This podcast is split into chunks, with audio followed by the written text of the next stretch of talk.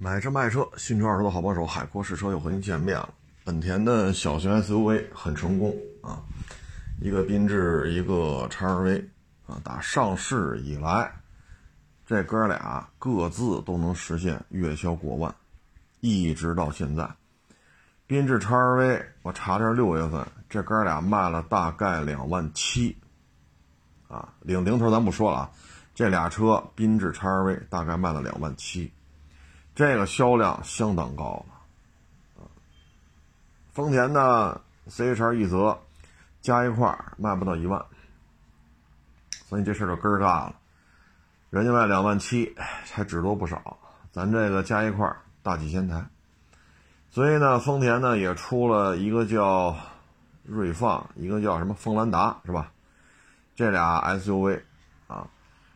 这俩车呢，一个卖了九千多，一个卖了七千多，也就是说呢，这俩一万六，本田那俩两万七，一万六再加上 CHR 奕泽，也就是两万多，那也就是说四打二，锋兰达、锐放，那个 CHR 奕泽，四个打缤智 XRV 销量上勉勉强强打一平手，但这是二打四啊。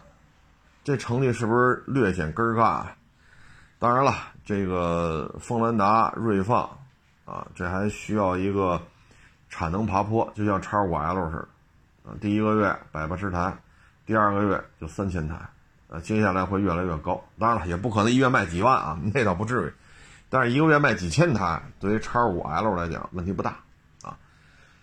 所以呢，锋兰达、锐放确实还有慢慢爬升的这种可能性。但是目前看吧，缤智 XRV 火力过于强悍。那现在呢，本田又又推出了一个新的小 SUV，它呢要比缤智 XRV 级别要高，啊，级别要高。嗯，这小家伙呢，现在我们看了一下它这整体这个数据，啊，可以说方方面面，啊，方方面面。应该说都对标于丰田这俩，为什么呢？这车叫 ZRV，ZRV 啊，首先三维尺寸啊，它都要比卡罗拉不什么卡罗拉，要比这个呃锋兰达、锐放都要大，长宽高都大一点点，那所以说这不是较着劲来了吗？大的都不多，就比你大一点点。长大一点，宽大一点，高高度我看了一下，大了一毫米，啊，一个幺六二幺，一个幺六二零，那还是 ZRV 高啊，就一毫米。轴距呢二六五五，锋兰达二六四零，啊，所以这个真是比较较劲了，啊，真是比较较劲了。然后动力呢是一点五 T，啊，一点五 T。这个锋兰达、锐放呢是2.0自吸，那 1.5T 呢，它这个给的数据呢是240牛米，而咱们这2.0自吸的锋兰达呢，这扭矩是到不了这么高，扭矩只有205，那171马力205，171马力205，本田 1.5T 呢是182马力240牛米，啊，所以说呢，三维尺寸。就照着这个锋兰达和锐放来的，动力参数，特别是扭矩啊，二百四对二百零五，扭矩大了三十多，对这么大点一小车来讲，扭矩差三十多，这是有明显的区别的。所以现在看啊，按照本田的玩法，ZRV 要出了，那肯定还得出两款车，就像缤智 XRV，对吧？就像来福和飞度，就像思域和型格。啊，它肯定也是对标的。那如果说现在丰田四打二加一块销量打一平手，现在本田不是两台车了，本田将是四台车，就是 ZRV，还有一个起中中文名字的啊，就是缤智加叉 RV。如果是四打四，丰田这一把够呛啊，真的是够呛。除非是什么呢？就是我就喜欢自吸。啊，我就喜欢二点零自吸，我就不喜欢你这个带增压的。那本田这就没法聊了。那这 1.5T 的 ZRV 那就入不了您的法眼。如果说我就觉得，哎，这大一点点是吧？动力强一点点，如果售价上再有一点点优势，那干嘛买丰田呢？我直接买个本田 ZRV 不就完了？所以说，这小型 SUV 市场，本田现在二打四对丰田不输啊，二打四不输。如果再上这个，丰田是真是没招了啊，真是没招了。你说再把它海外那个，咱们这边叫致炫啊，就是致炫的 SUV 版本，那是带电四驱、带混动的。你把那弄进来，那得卖多少钱呢？是吧？你说咱得卖多少钱？现在这车啊，就是锋兰达呀，啊，这个什么锐放啊，这车的起步价其实不算高，啊，其实不算高。然后本身呢，它还有点优惠，你说咱这咋整？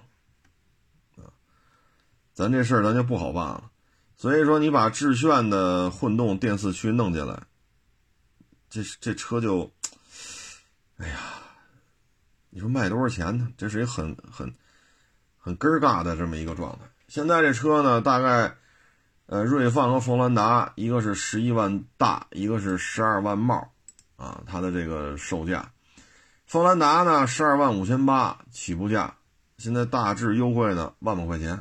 也就是说十一万多，这俩车反正如果卖到这个价钱，啊，我更正一下，别到时候说差了。一个十二万九千多，一个十二万五千多，啊，优惠大几千，优惠完了，一个是十一万多，一个十二万多。当然了，您说您那儿优惠上万，那更好啊，别到时候我这说错了啊。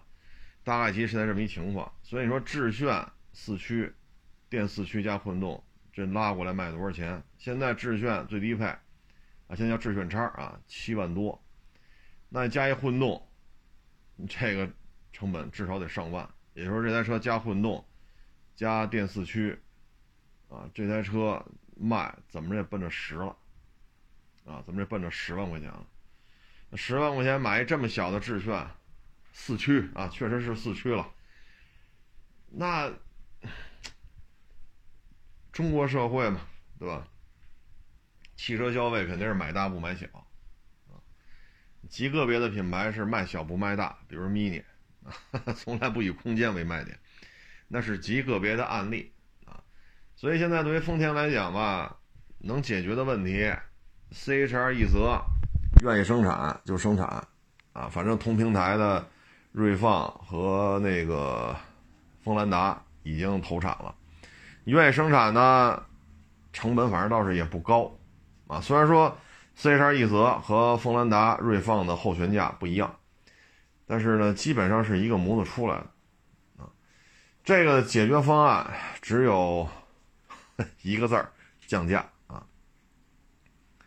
CHR 一泽后悬挂成本比锋兰达和锐放要高，但是你不降价也不好混。啊，锋兰达、锐放呢不降价也不好混，所以现在我们看到就是什么呢？这车动力不占优，三维尺寸不占优，款型呢倒是和这个 ZRV 差不了多长时间，啊，所以这个，哎，而且本田吧，现在空间这一块儿呢，你像凌派和卡罗拉，或者凌派对那个雷凌，你看两台车的后排空间。宽度，啊，横向的、纵向的，啊，横向的，尤其是肩部的这个感觉，这凌派比卡罗拉雷凌强啊，但是没办法，它就上 1.0T，这谁接受得了啊？还是个三缸，还是一点零，你这这是这消费者不可能买账啊！上了个1.5混动，但是这个成本太高。啊消费者也不也不买账，比卡罗拉雷凌的混动的价格高好几千，配置少好多，所以本田呢在偷空间这块还是蛮有特点的。你比如飞度、PK、致炫，那空间就是飞度大呀。那你说这俩车有什么区别吗？对吧？所以本田的空间是占优势的。丰田呢，现在就是大排量自吸，这个级别里边，2.0自吸目前看就是最大的，啊，没有比它排量更大的了。你说逍客也就到2.0，逍客也没说装个2.5。你包括德系的、美系的、韩系的这么大排量的2.0就是天花板。啊，所以现在看吧，小型 SUV，丰田应该是有点扛不住了，啊，应该应该有点扛不住了。这个车呢，ZRV 到时候就看噪音控制。如果说还像过去，比如说捷德，啊，比如缤智 XRV，好家伙，1.5T 有价，好家伙，一加速滋儿哇乱叫，哎呦我去，1.5T 的捷德呀，我这收过一个，那我也开了开。哎呦我老天哪！还是在立汤路上，还是六七十的速度，这噪音确实是够高的。啊，我这儿你看，收过逸致，收过捷德，收过老途安，收过途安 L，啊，还来过那个马五，进口那个马达五，啊，就这些车咱也算是都接触过，啊，这捷德 1.5T 真的是最吵的一个。这噪音真是太高了，所以这个就得看。如果说噪音能够好一点，噪音能够低一点，或者噪音能够跟丰田的 SUV 保持一致，那本田这次真是完胜啊！所以 CRV 这车呢，我们还得看啊。反正目前看动力、三维尺寸，丰田多多少少有点招架不住了啊。嗯，走一步说一步吧啊。反正今年前六个月，日系的日子都不好过，就包括雷克萨斯，日子都不好过，啊，咱不是说泛指丰田、本田、尼桑，咱不是指他们，都不好过，啊，你像雷克萨斯销量下滑，而且呢，雷克萨斯现在很难有加价的车了，你像 ES，这是它加价的主力，也是它销售的主力，但是现在看 ES。二百、二六零、三百 Hybrid 这三款车，嗯，我不能说全中国都不加价吧，但是我只能说很多四 S 店这些车已经不玩加价了，啊，因为真的是卖不动。所以今年上半年日系应该说全线收缩，啊，全线收缩，而且不是说收缩一个点、两个点，十个点、二十个点，个别品牌可能销量收缩超过二十个点了。啊，这个还是比较困难的，一个比较窘迫的现状啊。那这俩车呢，反正就看您呗。CRV 呢，就是肯动力肯定是强啊，二百四十牛米，丰田是二百零五，就这么大点车，差三十多牛米，这确实是不一样的啊。这是一个，呃，再一个就是噪音啊，就是您您看到时候这噪音是什么什么情况吧。追求动力，那你就看看本田的，啊，追求自吸，你就看看丰田的。反正丰田在这个级别里多多少少是有点无奈，啊，主要原因在于什么？就是 CHR 一泽过于追求个性化。这种车，咱就这么说啊，CHR 一泽你卖到北美去，那边消费者认这玩意儿吗？对吧？那边消费者认这么点的车吗？那边销量排行榜前几名的全是大皮卡。我勒个去！这皮卡说五米长太小，太小，啊！你看这猛禽是哪来的？坦途也是哪来的？对吧？这国内比较有名的皮卡，这都从哪来的？不都是针对北美吗？所以这 CHR 一则，你针对北美肯定是不得烟抽，啊！你针对欧洲市场。这个，你要针对东南亚市场，那东南亚肯定是需要缤智 XRV 这种相对正常一点的 SUV，最起码后排家里人坐人不觉得挤。我就这么点钱，我就想买个 SUV。哎，本田这个做到了相对正常的一个 SUV 的这么一个状态，尤其是后排空间。一点五自吸，你说啊，这动力怎么没有推背感？就是一代步车，它就是代步车，它就卖这价钱。但是 C H R 一泽，第一后排空间严重失败，这完全不适应东南亚地区的消费习惯。北美更没戏这种车，你说欧洲那咱就不好说了啊。但是东南亚地区这车肯定不灵，那你这车你确实又在中国生产，在中国卖，你这不是自己作呢吗？对吧？第二，二点零确实有劲儿啊，二点零肯定比一点五自吸的 CHR 一泽，啊，不是不是，比那个缤智 XRV 肯定比那一点五自吸的有劲儿，比那一点八的也不差，它毕竟二点零。但是排量上去了，啊，排量上去了，如果它出出个一点八的呢，是不是价格能下来点儿？所以 C R 一泽空间完全失败，啊，起步是排量也偏高，售价也高，啊，所以被缤智 XRV 给拖了底了。现在这俩呢，只能是走低价位路线。那低价位路线怎么办？后悬架往下减呗，这后悬架。怎么说也得几千块钱的成本，对于一个十小几万、十二万九千多、十二万五千多两款车的起步价来讲，后悬架这能省几千块钱。现在优惠是大几千，啊，当然了，您那时候优惠上万那更好，只能是走低价，啊，所以这也只能赖丰田自己了。你 C H R 一泽你做的正常一点，你现在四打二。打一平手，哎，C L V 再一上，这个很多事儿就很难办了，因为丰田没有后手了，没有后手了。致炫或者说叫雅力士啊，这个 SUV 四驱混动就是电四驱的，这没法弄。这车要卖十万的话，谁要啊？所以这个对于丰田来讲，就看吧。小三小型 SUV 它有招没招？目前看是没招了。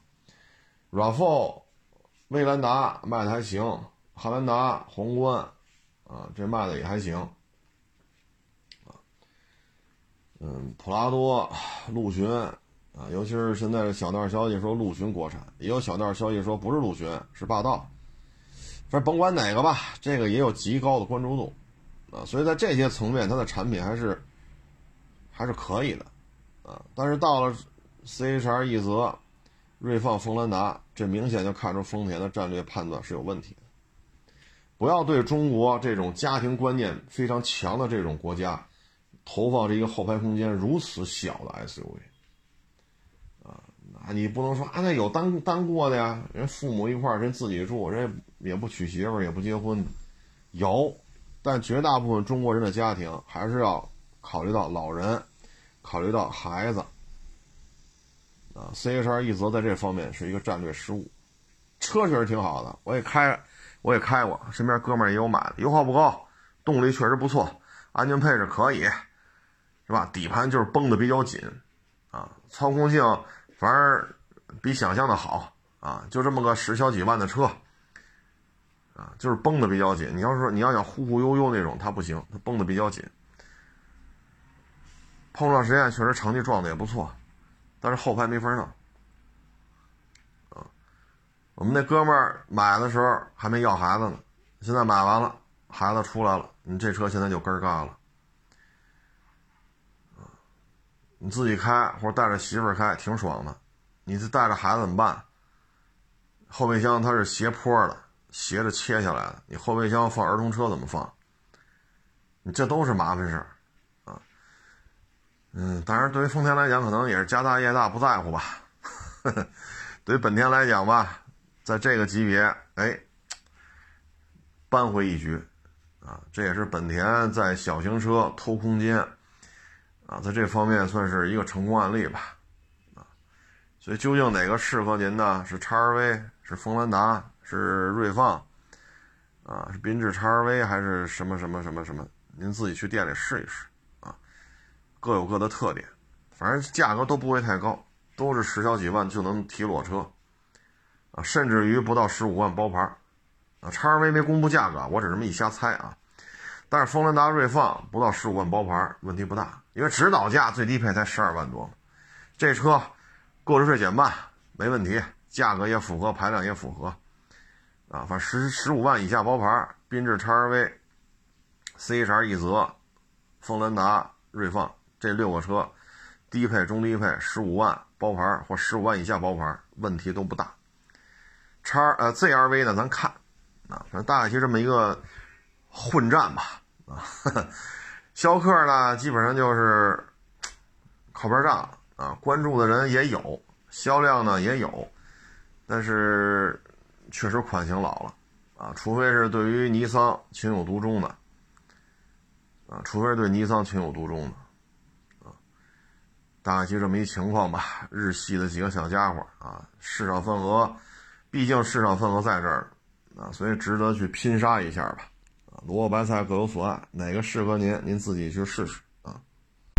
至于说今年上半年日系的全线收缩，嗯，我觉得，嗯，怎么说呢？一呢是增加时代，日系呢相对保守，嗯，你像丰田啊，增压的车型并不多。尼桑的增压车型也不多，至于马自达增压车型那就更少了，啊，增压时代这一波呢，基本上可能也就是本田比较积极啊，1.0T、1.5T、2.0T，然后现在呢又到了新能源时代，日系呢基本上也是，这不能说躺平啊，这基本上就是追不上，啊，尼桑的纯电之前吹纯电轩逸嘛。哎呦我老天，卖的一塌糊涂，然后现在就搞了个什么 ePower 啊，是是是这么是叫这名字吧？就是增程式啊。丰田现在纯电的也是玩不转啊，要么就是广汽传祺的埃安系列换标，要么比亚迪代工，自己搞那个 BZ 四叉也是在海外反正评价也不高啊。所以呢，增压时代，日系呢尚可以用说我的车耐用啊，我的车平顺呀，我的车持有成本低，故障率低呀。增压时代尚可以用这些事儿来说，譬如说 ES 二百啊，譬如说这款车，你说三十万，咱就不说高配，咱就说三十万裸车啊。这个三十万裸车的三厢轿车里，还有比它跑得慢的吗？没有，啊，没有。但是呢，它卖的很好，啊，当然现在加不加价就不好说了啊。但是过去一直加价，在增压时代还可以用稳定啊，持有成本低啊，顺畅啊，你可以用这些来进行你的卖点的这种宣传。但是到了纯电时代。三十万，三十万可以买到零百加速六秒以内，甚至于五秒以内的。那咱这个呢，零到一百加速 十秒，十一秒开外，甚至于十二秒开外。当然，各家媒体测的不一样啊。那具体谁测得快，谁测得慢，咱就不去剖析为什么了啊。就说十一二秒吧，零到一百。然后人家那电车呢，六秒，甚至于五秒。都是三十万的车，那你说这差距是不是太大了？你说一车省油，那纯电它不烧油啊，对吧？纯电的它就不烧油啊，它没有什么火花塞呀、什么活塞环子呀、啊气门啊，它没这东西，它没这东西，它就是烧电的。你说你省油，它不烧油，所以现在这么比来比去，再加上现在油价确实也涨上来了，九块多十块。所以呢，纯纯增压时代和纯电时代，日系的反应呢都偏慢。啊，像丰田还有个增压的 1.2T 呀、2.0T 呀、3.5T 呀、2.4T 呀，现在陆陆续续也在上。啊，现在国内生产的车型装备的就是 1.2T、2.0T。那 2.4T 什么时候上？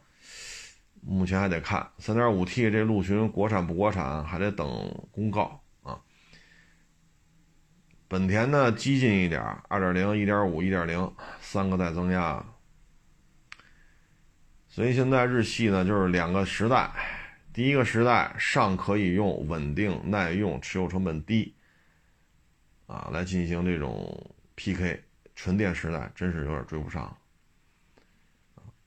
所以日系全线收缩，原因就是这个，啊，原因就是这个。再一个，你说丰田的混动技术先进，它确实很成熟、很稳定，啊，就咱们就一卡罗拉雷凌这个混动1.8这个，确实很稳定，啊，故障率确实也不高，啊，但是呢，它这个是用了很多技术壁垒，也就是专利。啊，来阻止竞争对手进入他的这种混动的这种模式。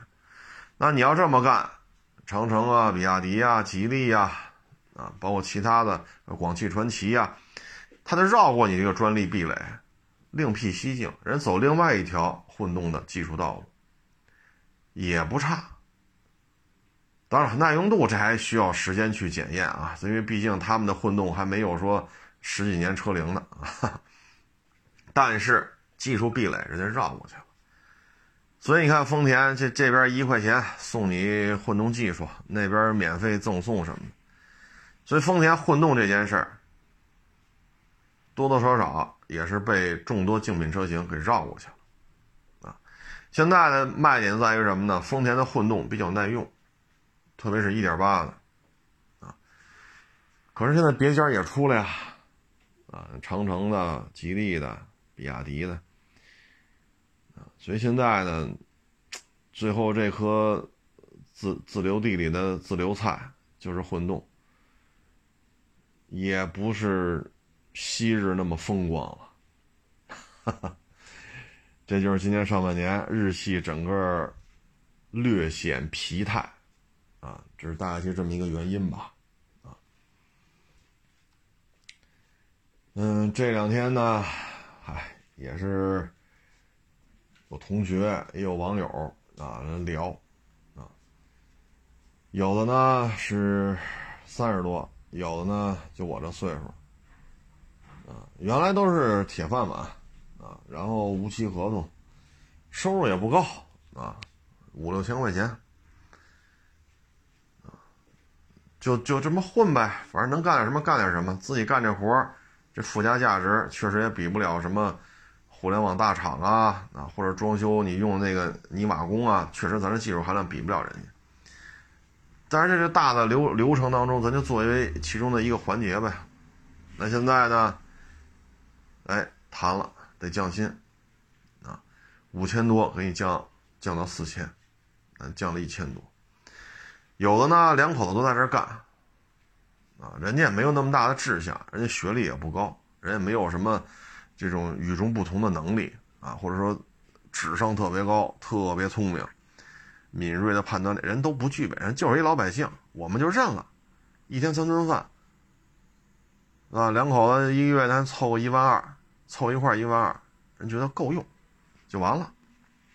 现在两口子加一块八千多，啊，你说退休吧，五十还不到。还不到五十，啊，你说买断吧，给这点钱到你领退休金，这时间差有点长，啊，毕竟孩子还小嘛，啊，你说孩子都二十七八了，那也行，不是孩子没这么大嘛，还还上学嘛，然后就聊啊，因为这种铁饭碗嘛，啊，你看这个一聊，我就一个感受就是什么呢？就是说呀，说咱们听众朋友因为岁数都偏大啊，说咱们家的孩子啊，说法律相关专业硕士、博士是吧？律师什么的这个这个执照是吧？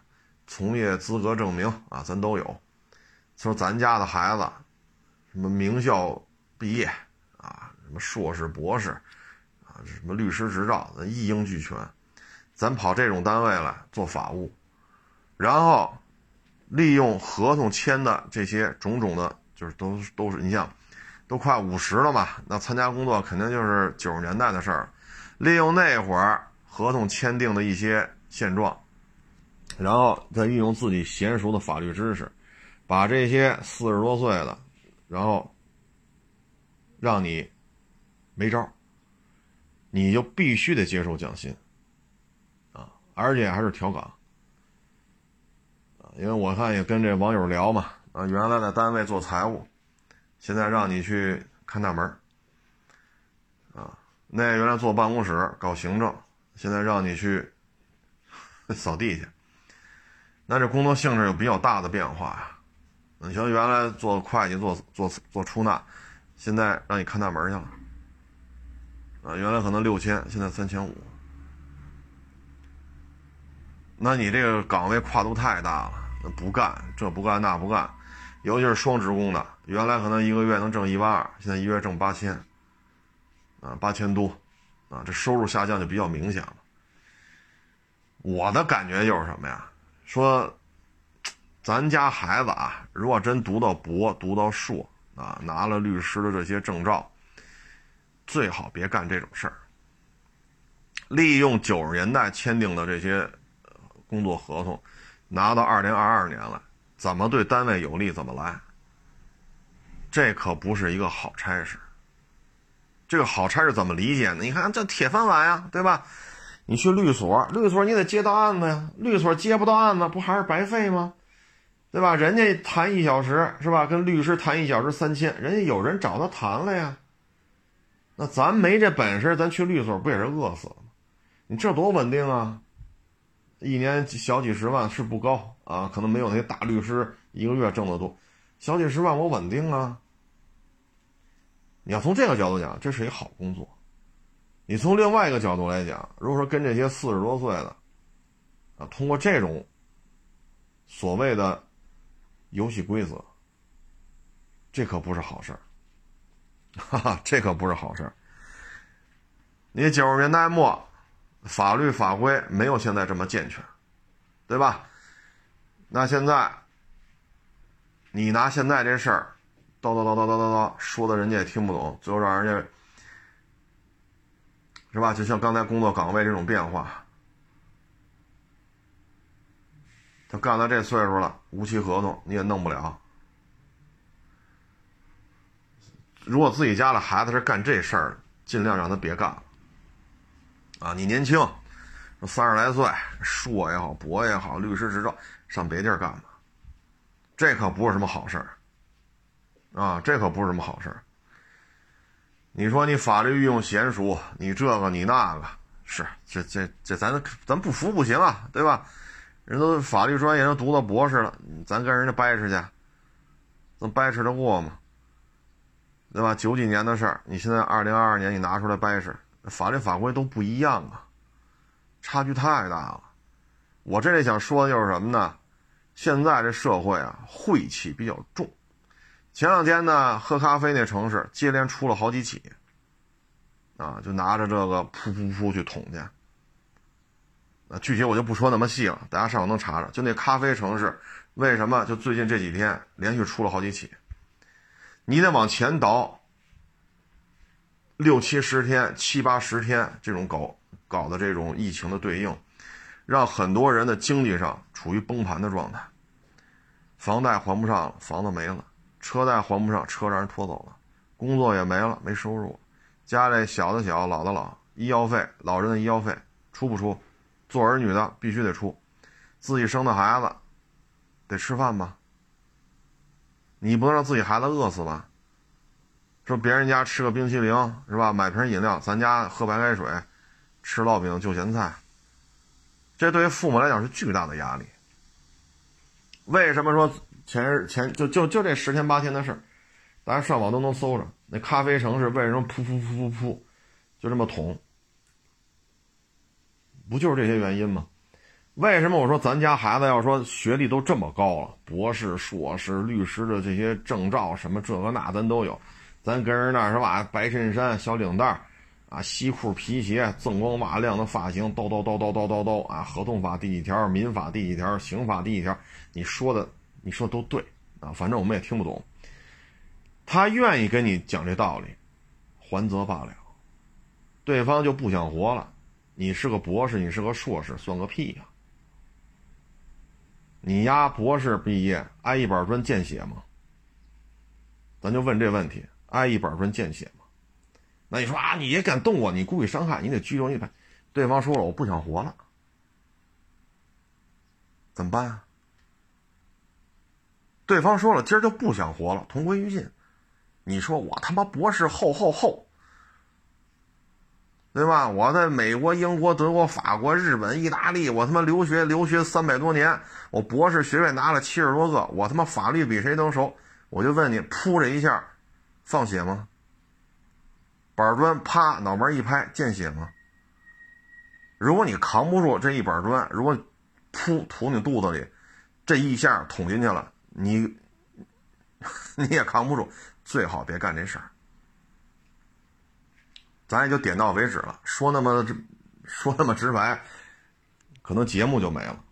就是咱自己家孩子，如果现在干这事儿，最好别参与，最好别参与。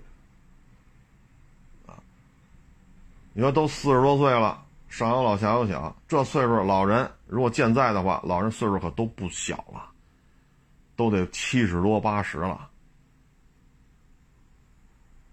这孩子一般还都在上学的状态，等于下边这个没有挣钱能力，上边这个医院的消费都得解决吧。现在你裤衩降了，这也降那也降，然后你说的这个那个，人也听不懂，怎么对？那这那这是不是就是矛盾？咱不说谁对谁错，有法可依。那你说谁对谁错？很明白，人家没有一条违法呀，那人做的对呀。但是这是谁对谁错这么简单吗？对吧？这是谁对谁错这么简单吗？那有法可依，那肯定你是法律维护你的权益，那肯定你对呀。那他们就得就得扫地去，就得看大门去。你有充足的法律这个那来维护你这边的权益，那他就得认栽呗。原来是财务，现在就得看大门；原来是行政啊，这个那，现在就得扫地去。你说的没错，你要从法律上讲，你都对，但这事儿不是谁对谁错这么简单。所以咱家孩子如果说真是这么高的学历，可别干这事儿，谁愿干谁干，赶紧撤。矛盾激化，就还是那句话，你说你博士厚厚厚是吧？您您法律您读了三百多年，博士学位拿了七十多个，挨一板砖你扛得住吗？扛不住，扛不住就别弄了。只能说到这儿了。包括前两天是吧？这二手车干不下去了，说我就十万块钱，我就收了仨车，我这个四五六三个月没开张，我全部身价就这十万块钱这三辆车，三个月不开张，吃他妈方便面都吃不起了，恨不得一张烙饼得盯一天。你现在告诉房租不免，那最后怎么着了？呼啦呼啦几十口子。下班你别走，堵着门。你说我我级别我正处我我我副处我正处级副我什么编制我什么你们他妈老实点这个那就是不退怎么怎么？是您级别高，您这个什么正科副科处处级副处级，您是是这车贩子可不是看着您那不就是仰视吗？那车贩子卖不出车去，全赔啊！你跟这叨叨叨叨叨叨这个那就是不退，那行吧。那就，什么东西白的进去，什么东西红的出来，那就来吧。那最后怎么办？激化到这种程度了，你正处副处管个屁用啊！就跟刚才我说，你博士厚不厚？我就问你，一板砖拍脑门上见血不见血？我扑捅你一下，你扛得住扛不住？你说你这属于故意伤害，你这个轻打一嘴巴弄不好都得拘留，是不是？你这打坏了没？人家没想活，怎么弄？他不想活了，你说你说怎么弄吧？你跟他讲，你这样会拘留，那样会有期徒刑，这样会无期徒刑，那样会枪毙。他说他不想活了，他这么说了，他也这么做，你怎么办？包括那二手车那个，他不最后就退了吗？没问题，最后就退了啊，不是那种高高在上的。是吧？你们这帮人一帮车贩子是吧？我这是有编制的人，我什么级别这那，最后该退退，啊，就像前两天咱就说这问题，当你碰到基层的老百姓，车贩子也是老百姓，他就十万块钱，他就是收仨车，四五六仨月没开张，然后赶上闭市，然后房租又产生纠纷，那最后怎么办？啊，所以就是家里孩子如果真是学历这么高，赶紧找份别的工作吧，你都读到博士、硕士了，律师执照也在手里边，是吧？那总不至于吃不上饭吧？有些事儿呢，点到为止，啊，点到为止，这都是成年人，一听就明白，啊，咱们这个，唉，有的网友找我聊了，我一听，我说这。这让我说什么好？呢，唉，点到为止啊，点到为止。现在呢，确实遇到一些困难啊，不论是咱们这些小老百姓啊，还是大的这些行业机构啊，啊，还是国家与国家啊，这个国与国之间，包括国家内部，它确实也遇到一些困难，这是不争的事实。那现在呢，咱就尽量别激化矛盾了。所以，咱一小老百姓，咱就别干这个 激化过程当中的一份子。这都，唉，随您啊，我这文化水平也不高，是不是？我这也，我这也没拿个博士、硕士啥的，所以，所以咱这智商呢，可能咱也没到人博士、硕士那个智商水平，是不是？可能我说这些对人来讲，这都不叫事儿，算个屁呀！人家的智商高，人家能化解这些风险，那您就来，是吧？谁让咱没文化，咱就瞎瞎想瞎说，是不是？反正就这么个事儿啊。家里孩子要干这个的，咱们要做父母，真是得评估一下啊。不行，咱别干这活了，是不是？学历这么高，哪还谋不着一份差事呢？唉。你像这个斯里兰卡，总统、总理跑了，警察也跑了，啊，石油储备没有了，粮食储备没有了，外汇崩盘了，债务到期无法兑现了。大家这两天可以搜一下斯里兰卡，打砸抢，啊，总统府都给炸了，啊，成千上万的老百姓跑总统府里边。找吃的呀，找钱呀，找值钱的东西出去换钱换吃的。未来半年、一年或者再长一段，啊，像现在乌克兰打的乱七八糟的，啊，战乱的国家，斯里兰卡自己就乱了，啊，可能未来半年、一年或者再长一点，可能还会有更多的国家或者地区会出现这种问题。所以呢，咱们尽量呢是避免激化矛盾。尽量避免激化矛盾，咱们不要干激化矛盾的事儿，咱们也不要参与到激化矛盾的这种过程当中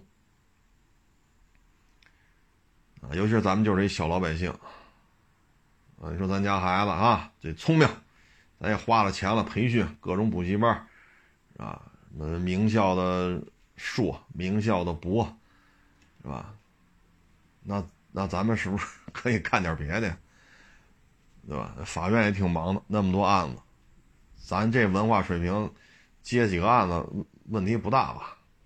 啊，唉，也就说到这儿啊，不容易啊，这现在这种形势真是不容易啊。你包括存钱这事儿，唉，说什么好呢？嗯，就都。我们只能说找大银行吧，啊，我们只能说找大银行，别的咱也真管不了啊。很多视频也看了，啊，看完之后，唉，所以各位呢，就是保重身体，啊，保重身体，开开心心的。平时呢，尽量对周遭的人、周周遭的事啊，平和一些，啊，这个尽量避免激化矛盾。因为你不知道你碰到这些人，比如你开车遇到的，你骑自行车遇到的，你走道遇到的，你坐地铁遇到的，你也不知道他现在是什么状态。啊，咖啡城市最近这这这几档的事不都是这个吗？噗噗噗！啊，所以咱们还是礼让他人，啊，只能是这样，也没有什么好的招儿。现在呢，就是这种大的环境啊，我们只能说干好自己的事儿吧。如果有事儿可干，就干好自己的事儿啊。如果说没事儿可干，找工作去，找工作去，也没有什么别的好的方法啊。嗯，只能说到这儿了，各位就是自行体会吧。各位多保重。这两天北京是不停的下雨，各位也注意安全啊。雨水比较多，像昨。哎，昨天吧，应该是，昨天开车啊，就遇见一主，是一个白色的本田，尾号 HG，HGR 啊，一白色的三厢本田啊。然后呢，打，哎呦，跟着他应该是得有个，得有十公里八公里吧。啊，包括上五环之前，然后到了上五环，啊，你看到什么程度啊？那个路口红灯，左边是左转道，右边右转道，中间直行道，一共就三条车道。我那是直行，红灯嘛，就停在这儿。我前面一辆车，我排第二个。这时候呢，地下的线就是实线了，啊，我离前面车呢大概还有那么个两三米，啊。我想一共我前面一辆，我后边一辆，这路口一共就仨车。结果呢，这台白色本田 HGR 三厢的啊，嘣儿就并我插在我前头了。哟，我说这哥们儿可以嘿，占了右转弯车道不走，右转弯的车过不去，按喇叭滴滴他，他自己压着实线右转并并到直行。我说你并吧，一共就三辆车，加上他第四辆。当然，他后来又堵了几辆右转弯的车，走不了了，滴滴滴滴滴，然后就走吧。过了路口，我也我也没按喇叭，我也没往前拱，你就反正有那么三米或者四米，反正有个档子，我也没动，你往前拱吧。他就并进来了，并进来就走不就完了吗？这一红绿灯，加上他这直行道一共就四辆车，怎么着也过去了。过完之后，压着线开，嚯！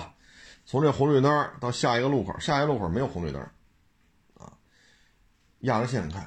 我说那就跟着吧，压着线开。你这这这人开车也不是太守规矩，对吧？右转弯道横着，车头并进来了，堵着那么堵了好几辆车，右转走不了，压实线往里切。过了路口，咱也没滴滴他，咱也没往前挤他，对吧？没拿大灯晃呢，压着线开，压着线跟着吧。然后呢，在前面路口，他右转了，我直行了。但是呢，过人路口之后呢，哎，就到我说那个啊，老容易发生交通事故，四面都是盲弯，都是建筑物的围墙，你看不见那路口。我呢，还是下意识的踩刹车，一个比较慢的速度进入路口。这时候我就看见他了，歘，就从我右边过来了。我是带着刹车，嘣儿，我就停这儿，歘，他就开过去，嚯！我一看车牌子，还是这车吗？还是这白色的？还是这三厢的？得过去就过去了，反正没撞上。哎，我就加速又往前走。往前走呢，这个就开始上五环了啊！上五环呢，我一看后视镜，他在我后头呢。我说行，在我后头，在我后头。然后就匝道盘桥，上了五环之后呢，我并的比较慢，因为主路车有点多。他呢，啪就并进去了，然后唰唰唰。就并到最左车道去了，比我比我快，开到我前面去了。然后我呢，慢慢慢慢并进来，因为五环主路车多嘛，咱们往上并，咱不得让着人家吗？这要撞上，咱全责呀。他不在乎，然后我就跟着他，他在最左侧车道。后来我慢慢并到最，哎，我说怎么最左车道这么慢呢？然后我看我前面车一辆一辆往右边并，等前面人并完，我一看，嚯，又是这位爷。我一看车速表，哎呀，开起来之后五环就没什么车了，就那路口往里并，辅路往里并，导致压车压的多，到前面没车了，七十，车速就七十，前面一辆车没有，所以呢都并到右边车道，也就是中间车道超过去。你看了吗这个，这就这大概开了不到十公里吧，就跟这台车几次的相逢。啊！等我超过去的时候，我一看，那老哥开着车，七十的速度，副驾驶那靠背放躺了，另外一小伙子了，应该是三十多岁，躺在这副驾驶上睡觉。所以你说这生活当中啊，就包括咱开车也是，按喇叭呀、晃大灯啊，尽量避免这个。你看这个，从左转不右转，非要并到直行压实线堵人家车，到过了路口压线行驶，对吧？再到上了五环，前面没车了，限速九十就开七十，压了一条快车道，相当于。那其他车刷刷刷都并。你像这个，就跟各位做一个分享，他爱怎么开怎么开，没撞上咱们就就算了。啊，他还没有蓄意的说要撞咱们怎么怎么着，他就这种思维方式，你不要跟他发生冲突，我超过你不就完了吗？你就愿意七十开到最左边车道，我们在这边限速就是九十，我贴着九十开不就完了吗？我开到八十八、八十九不犯法，我没超速啊，我开过去就完了。然后你前面没车呀，我再并回来就完了，啊，所以这社会啊，就以目前这种形式。开车也好，坐地铁也好，啊，走道也好，骑共享自行车也好，多一事不如少一事，啊，因为你也不知道这都什么思维方式，你也不知道他承受的压力有多大，啊，只能说到这儿了，啊，说都数钱数到手抽筋儿，都没工夫跟你掰扯，我得赶紧挣钱去，好家伙，你耽误一天我少挣多少钱呢？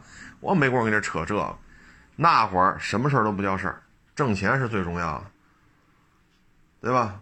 挣钱是最重要。现在，钱挣不着了，医药费啊、学费啊、吃啊、喝，这都是包括房贷、车贷，这都是钱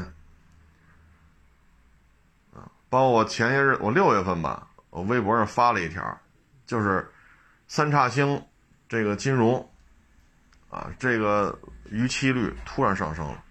今年以来，因为很多人买三叉星的车不是贵嘛，分期，四 S 店办的肯定就是三叉星金融呗，啊，三叉星金融办的，他公布的数据，这个还不上车贷的暴增，暴增，啊，我我好像六月份微博上发的吧，唉，所以你就明白这里边这个形势压力，所以各位呢还是别太斤斤计较。啊，得过且过啊！咱不是说咱不认真工作，而是有些事儿，真是现在 就就这就这个现状吧。啊，我们尽量去避免这种无谓的这种激化矛盾啊，跟人发生冲突，尽量避免这个。然后剩下这些什么炒股啊、基金呐啊，或者高息的这些存单呀，各位还是要慎重啊。我们建议还是就是四大国有银行。您还是上那儿存去吧，啊，人一定要问清楚，我这是是不是存款？你别一不留神给我转成什么基金呐、保险呀、理财呀什么这个那个的，一定得核实清楚。啊，也只能说到这儿啊，反正各位也是多保重吧，大热天的多喝水啊，尽量避免太阳底下长时间的暴晒啊，你身体都扛不住，年轻他也扛不住，岁数大也扛不住。毕竟现在气温太高，啊，各位多保重，啊，人多的地儿少去，啊，勤洗手，多喝水，啊，欢迎关注我的新浪微博“海阔试车手”。